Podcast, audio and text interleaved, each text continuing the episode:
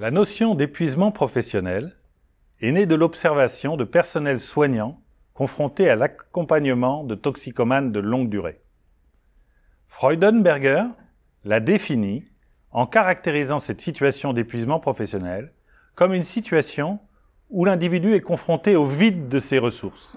Il n'a plus les ressources qui lui permettent d'affronter des situations d'activité standard.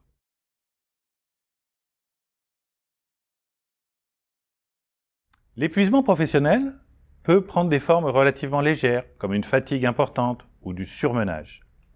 Mais elle peut aussi se caractériser par des formes dépressives, qui sont beaucoup plus lourdes, et également, nous avons des situations où euh, cet épuisement professionnel peut aller jusqu'à une mort brutale, comme c'est le cas du karoshi qui caractérise des morts brutales de cadres japonais. Alors ces situations ne se retrouvent pas dans les situations habituelles de travail. Mais en revanche, on trouve les formes de dépression extrêmement couramment dans nos organisations. Si maintenant on s'intéresse à la mesure de l'épuisement professionnel, il existe autant de mesures qu'il existe d'auteurs qui ont construit des instruments de mesure. Cinq outils de mesure sont considérés comme suffisamment valides et stables pour être utilisés par la communauté scientifique.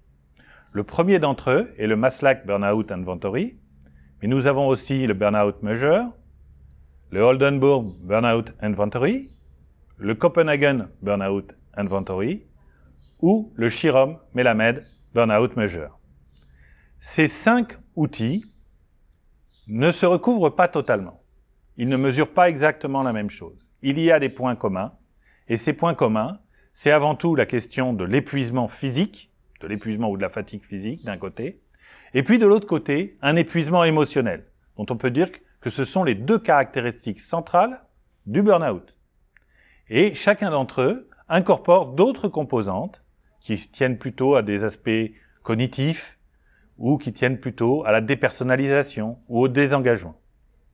Mais le débat qui s'instaure autour de ces questions-là fait apparaître que pour certains, en fait, le désengagement par exemple, peut être considéré plus comme une conséquence de l'épuisement professionnel que comme une de ses composantes, et c'est pour ça que autant d'outils existent sur le sujet.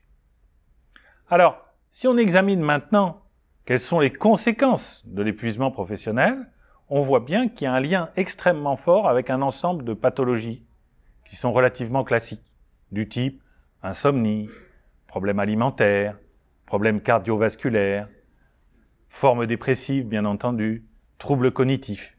Autant d'éléments qui sont extrêmement pénalisants et qui ont un impact très fort sur les individus. Mais ce qu'il est important de garder à l'esprit, c'est qu'avant tout, l'épuisement professionnel est le résultat d'une spirale. Une spirale de dégradation des ressources jusqu'à un point où l'individu ne parvient plus à en récupérer.